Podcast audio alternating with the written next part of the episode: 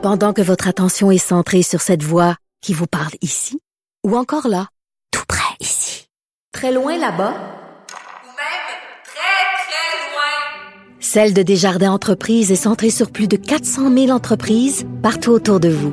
Depuis plus de 120 ans, nos équipes dédiées accompagnent les entrepreneurs d'ici à chaque étape pour qu'ils puissent rester centrés sur ce qui compte, la croissance de leur entreprise.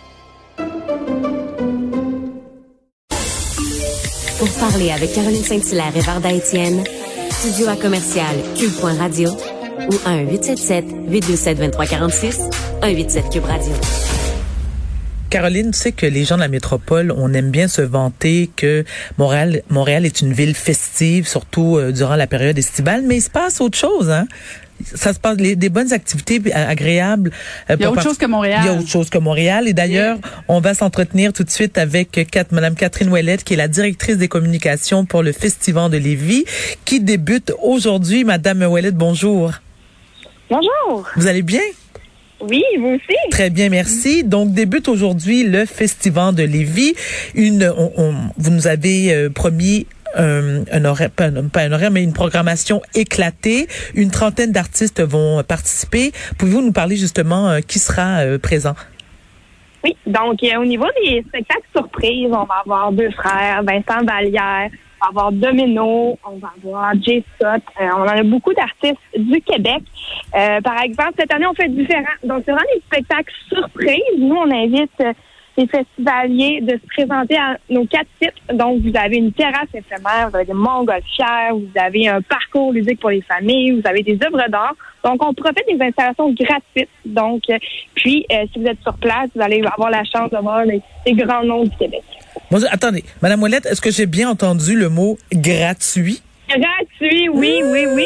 On est super contents. Cette année, on s'est inscrit dans la programmation de Je parcours Lévis. Donc, c'est des activités en continu sur une grande période qui sont aussi indépendantes de l'évolution euh, de la pandémie. Donc, peu importe les annonces qu'on fait, nous, on reste safe, si je peux me permettre le mot. On est sécuritaire, puis on est en dehors de ce qui peut se passer. Donc, c'est pour ça qu'on diffuse sur différents sites, en continu, sur beaucoup de dates, pour justement éviter les rassemblements, avoir toujours une programmation gratuite aussi pour euh, les familles et euh, Québécois.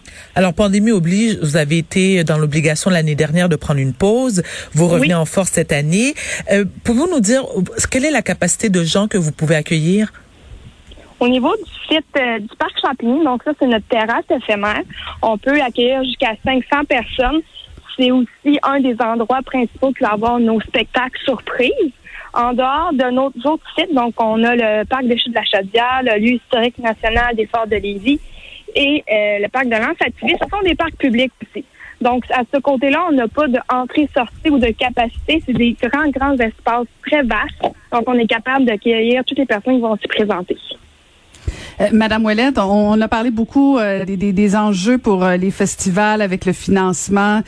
pour vous, pour le festival de Lévis, comment ça s'est passé au niveau du partenariat? Est-ce que ça a été plus difficile cette année au niveau des commandites ou si au contraire les gens ont été plus généreux cette année? Parce que pour avoir un événement gratuit, j'imagine que vous avez dû aller chercher beaucoup d'argent au niveau des commandites privées.